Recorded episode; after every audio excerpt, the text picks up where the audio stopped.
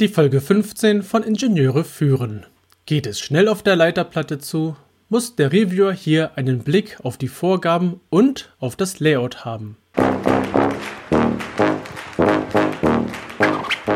Guten Tag, hallo und ganz herzlich willkommen im Podcast Ingenieure führen, der Podcast für Führungskräfte in der Elektronikentwicklung. Es geht um Führung von Ingenieuren, Schnittstellen zu anderen Fachabteilungen, Qualitätssicherung im eigenen Bereich und weitere Themen direkt aus der Praxis.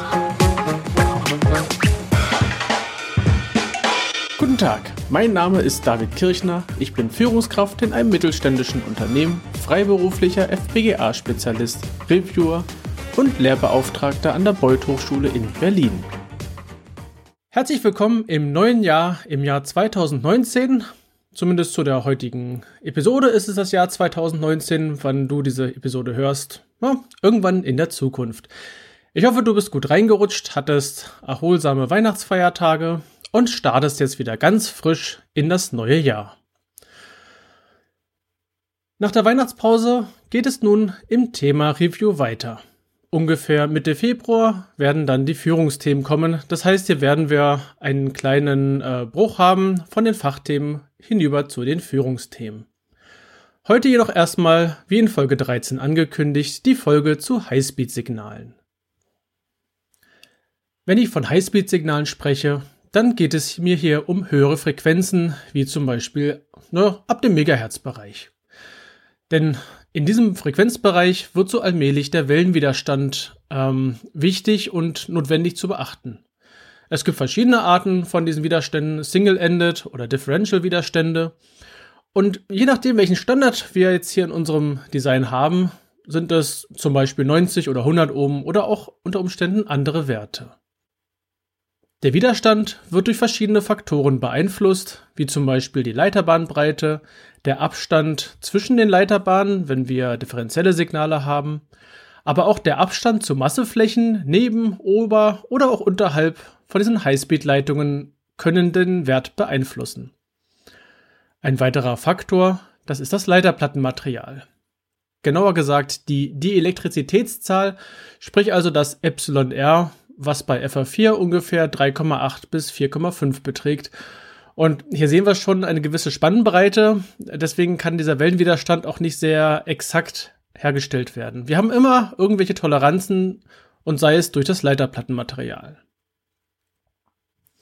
Jetzt kannst du diesen Wellenwiderstand natürlich auch von Hand ausrechnen. Die Formeln sind, ähm, sind bekannt dafür. Äh, besser ist es dafür, ein Tool zu benutzen, und noch ein Ticken besser, und das ist hier auch direkt meine erste Empfehlung, lass dir die Berechnung durch den Leiterplattenhersteller machen.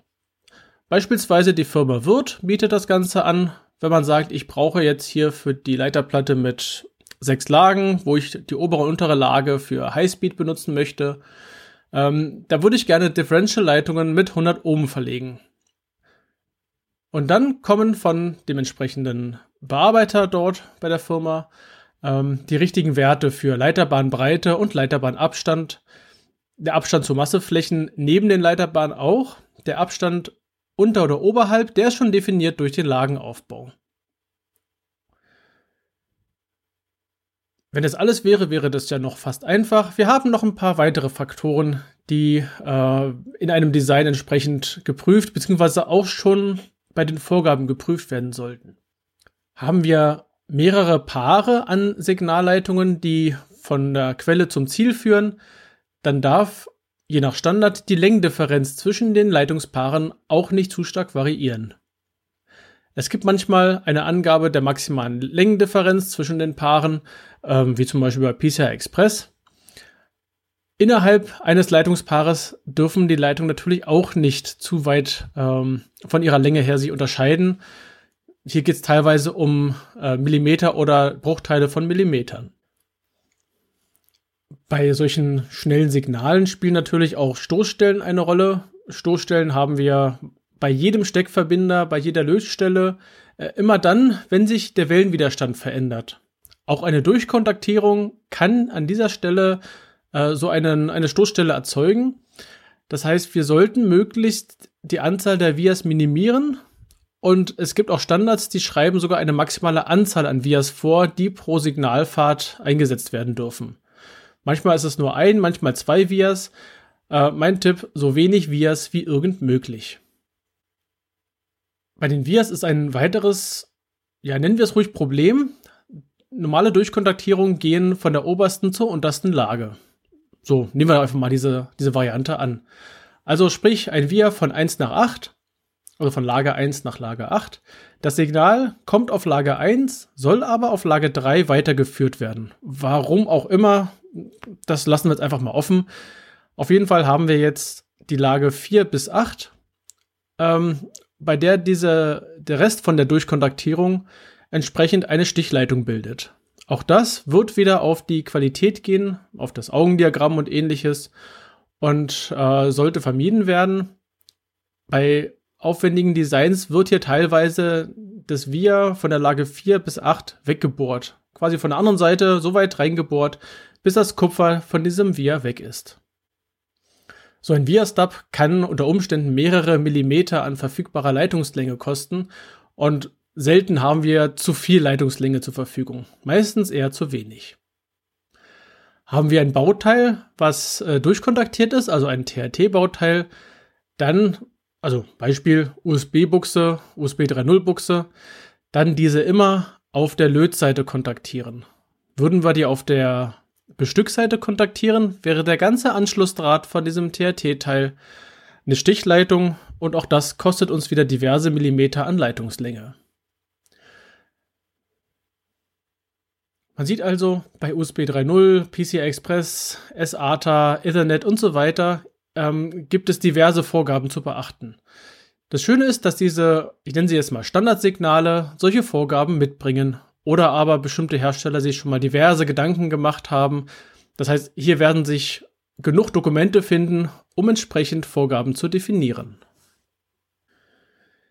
Diese Highspeed-Paare, aber auch Paare von Paaren sollten im Schaltplan oder nicht sollten, müssen im Schaltplan schon definiert werden, damit der Layouter dies sofort erkennen und entsprechend auslegen kann.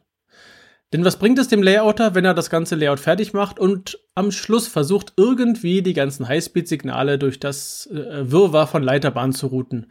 Ähm, er möchte gerne diese Highspeed-Signale als erstes routen. Später dann die langsameren Signale, ähm, die Powerplanes und am Schluss halt irgendwelche einfacheren Steuersignale. Ähm, am Beispiel von USB 3.0 möchte ich mal so ein paar ähm, Randinformationen geben, was an Parametern beachtet werden sollte. Hier sagt der Standard, empfohlene Impedanz der Leitungspaare 90 Ohm plus minus 15% beträgt. Die Superspeed-Paare, also die USB 3.0-Paare, sind dem USB 2.0-Paar bei Platzierung und Routing vorzuziehen. Das heißt zuerst High-Speed-Routen, danach USB 2.0-Routen. Das ist nicht mehr ganz so flott. Die Superspeed-Signalpaare sollten ungefähr 1 mm Abstand zueinander haben, denn das eine Paar ist Senden, das andere Paar ist Empfang. Und wir möchten tunlichst vermeiden, dass es ein Übersprechen zwischen der Sende- und der Empfangsleitung gibt. Auf der Leiterplatte ist die Länge insoweit beschränkt, als dass sie vom Controller zum Steckverbinder 5 bis 30 mm betragen darf. Also 5 mm, das ist das kürzeste, dichter sollte man nicht rangehen und 30 mm, den Wert sollte man tunlichst nicht überschreiten.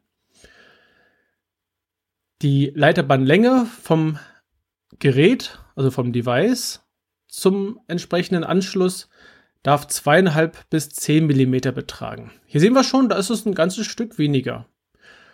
Empfehlung ist, Längen unter 5 mm auf dem Device einzuhalten. Ein Thema, was uns jetzt bei der Leiterplatte nicht direkt betrifft, aber nice to have oder nice to know besser gesagt. Äh, die Leitungslängen zwischen zwei Konnektoren sollte 3 Meter nicht überschreiten. Also diese USB 3.0 Leitungen oder Leitungen sollten ruhig kurz gehalten werden. Spannend ist die Längendifferenz. Ähm, also die Toleranz der Längendifferenz der Leitung eines Leitungspaares sollte nicht größer als 63,5 Mikrometer sein. Ja, wir sind wir nicht beim Millimeter, wir sind das beim Mikrometer, beim Tausendstel Millimeter. Äh, in Mill ausgedrückt sind das 2,5 Mill. Hier sehen wir schon, das ist nicht wirklich viel. Hier muss die Software, die Layout-Software entsprechend ähm, das Ganze ja, in, in Echtzeit kontrollieren und entsprechend, wenn es notwendig ist, irgendwelche Meandern einfügen.